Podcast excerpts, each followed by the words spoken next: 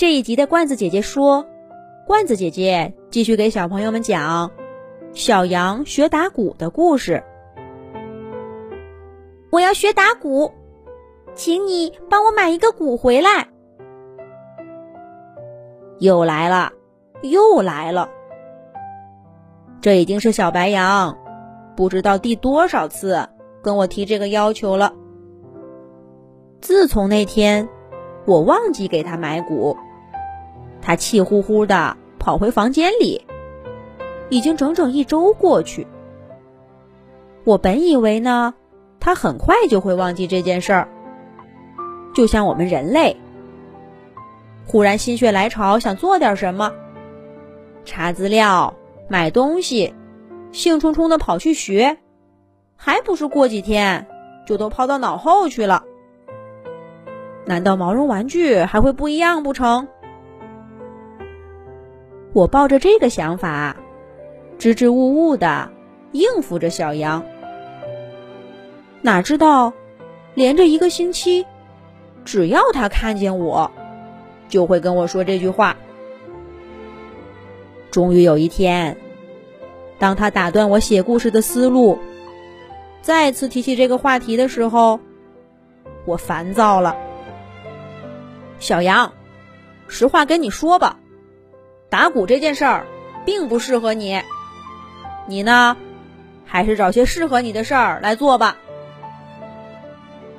我放下手里的笔，对小羊说道：“为什么呢？”小羊不满的追问着。话说到这儿，我也就不客气了。我认真的对他说：“打鼓这个事儿呢，需要体力。”你是个女孩子，而且还是个柔柔弱弱的女孩子。就算我给你买一只鼓回来，你有力气打吗？打出来的声音能好听吗？无论是人类还是毛绒玩具，想做什么事儿，那得量力而行。不适合自己的，应该趁早放弃。可是你知道吗？我。小羊急于向我说明什么，我摆摆手，又指了指我写到一半的稿子，对他说道：“有什么事儿，等等再说。我这个故事不能再拖了。”小羊只好闷闷不乐的离开了我的房间。我呢，也不过胡乱写了几笔，就睡觉去了。直到第二天早晨。暖暖的阳光透过纱帘儿，晒到我的眼睛里。早上好啊，各位朋友！我伸了个懒腰，跟我的毛绒玩具朋友们打招呼。咦，怎么没人理我呢？早上好！我又喊了一声，家里还是静悄悄的。这些家伙不知道又怎么了？理他们呢？过几天就好了。我从床上爬起来，匆匆忙忙离开家。又是繁忙的一天。等我下班回来，门口连一只毛绒玩具都没有，反倒是我的书房里传来嘈杂的声响，咚咚咚。叉叉叉，叽里呱啦，这是在搞什么？我推门一看，只见书房里挤了半个屋子的毛绒玩具，站在正中间的正是那个小白羊。这家伙不知道从哪儿弄了个鼓，正左右手各拿一个鼓槌儿，使劲儿的敲打鼓面儿。小脸蛋红扑扑的，一双小眼睛闪闪发光。随着鼓声，他身上柔软的毛发看起来都硬朗了许多。